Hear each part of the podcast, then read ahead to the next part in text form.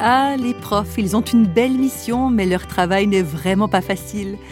Réflexion faite, si parfois il y aurait de quoi céder au catastrophisme en matière d'enseignement, certains choisissent de regarder positivement les situations sans pour autant se voiler la face. Et c'est exactement le cas de Martine Genex, professeure en région parisienne. Martine Genex a voulu faire partager son expérience dans l'éducation, notamment au travers d'un livre intitulé Chaque enfant est formidable. Rencontre avec cette enseignante qui, au fil des ans, n'a pas perdu une once d'enthousiasme.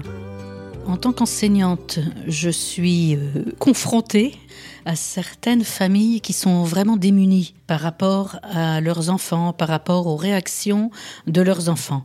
Et souvent, je me dis, on aide et les enfants et les parents avec des conseils de, de simple bon sens. En fait, c'est juste une histoire de comment les aider à grandir. C'est pas les brimer, c'est les aider à grandir. Et c'est ce que je voulais avec ce titre, Chaque enfant est formidable.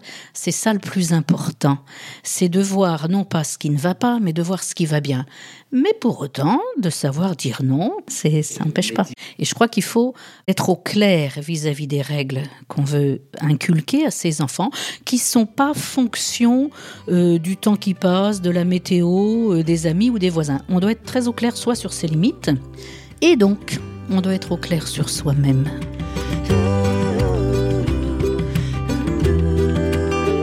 Pendant plusieurs années, Martine Genex travaille dans un milieu scolaire particulièrement difficile. Mais elle n'est pas du genre à se laisser démonter. Elle utilise d'ailleurs une arme peu conventionnelle.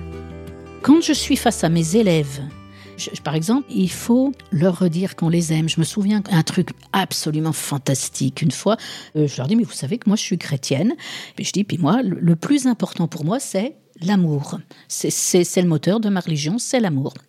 D'ailleurs, je vous aime tous et je commence. Je les avais placés en demi-cercle autour de moi pour que pour les voir tous parce qu'il faut, faut avoir l'œil sur chacun. Hein. Et donc je commence d'un côté et j'avance un par un. Je t'aime un tel, je t'aime un tel, je t'aime un tel. Et j'avais mon dernier en bout qui se met à lever la main quand j'arrive au milieu. Des fois que je l'oublie. C'est extraordinaire. Et puis, il y a quelques temps de là, euh, je leur dis, mais vous savez bien, on a chacun son moteur. Enfin, on recommence, des trucs comme ça. Et j'en ai un qui me dit, bah dis donc, ça fait longtemps que tu nous as pas dit que tu nous aimais. Ah, bah je dis, tiens, t'as raison, on va le faire tout de suite. Et j'ai recommencé. Je t'aime, je t'aime, je t'aime. Et il revivait, enfin, il se redressait. C'était extraordinaire.